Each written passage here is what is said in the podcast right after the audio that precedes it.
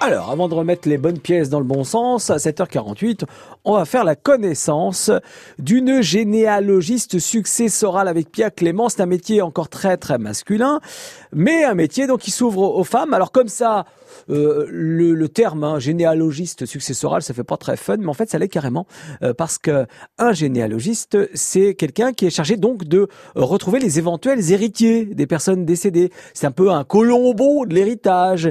Et ce matin, donc, notre Colombo, c'est Véronique Cantegrel qui exerce ce métier depuis 25 ans et dirige aujourd'hui le cabinet ADD associé. Alors Pia, euh, où êtes-vous, Véronique et vous?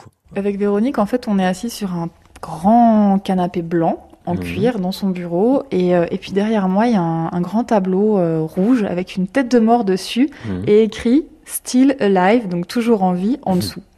En fait, vous faites tout le temps des allers-retours entre le passé, le présent, les vivants, les morts. C'est un peu un espèce de voyage dans le temps que vous faites perpétuellement.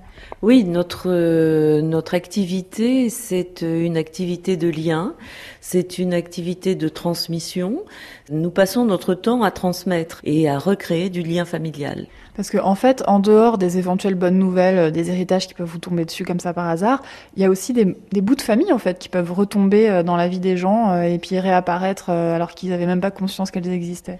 Mais bien sûr, mais c'est notre c'est notre quotidien. J'ai d'ailleurs en mémoire une histoire euh, un peu folle de deux cousines germaines qui vivaient l'une à côté de l'autre, tellement l'une à côté de l'autre que leurs deux jardins se touchaient, et elles ne se connaissaient pas. Et c'est nous qui leur euh, avons révélé le fait qu'elles étaient cousines germaines. Ouais, c'est vraiment incroyable. C'est absolument incroyable, ouais, ouais. Mais alors, justement, je me posais la question, j'ai lu dans un article qu'il fallait être empathique quand on était généalogiste successoral. Est-ce que vous, vous avez des moments, par exemple, d'émotion humaine quand, quand, quand vous avez des liens avec les gens qui découvrent des trucs euh, incroyables?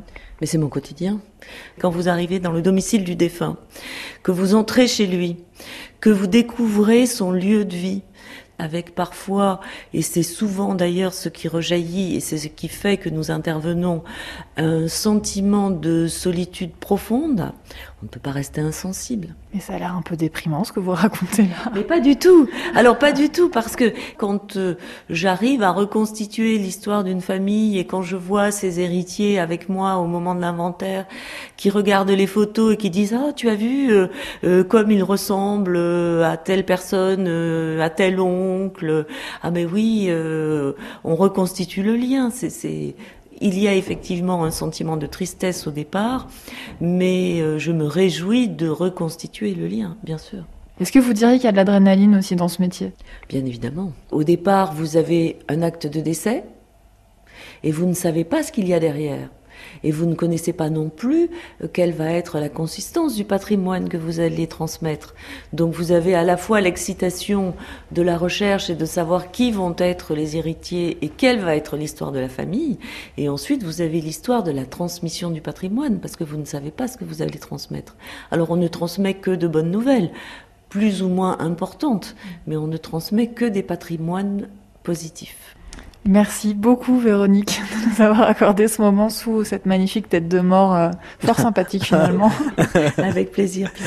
C'est vrai que ça faisait un peu peur comme ça, mais non, mais non, c'est euh, donc assez passionnant hein, comme comme métier, ce métier euh, méconnu. Comment s'appelle ce métier? Alors je l'ai dit et répété, si vous n'avez pas l'intitulé exact, vous n'aurez pas la chance d'être sélectionné pour gagner votre dossard pour participer aux 10 km de l'Hexagone de Paris. C'est dimanche prochain. C'est une fort jolie course qui se déroule partout en France au même moment en simultané, 10 km donc au départ de l'hippodrome d'Auteuil. Si vous êtes sportif et que vous voulez votre dossard, 01 42 30 10 10. Donc à vous de jouer maintenant en me donnant le métier de Véronique qu'on a découvert il y a quelques instants dans son cabinet euh, avec la tête de mort. 01 42 30 10 10. Bonne chance à vous.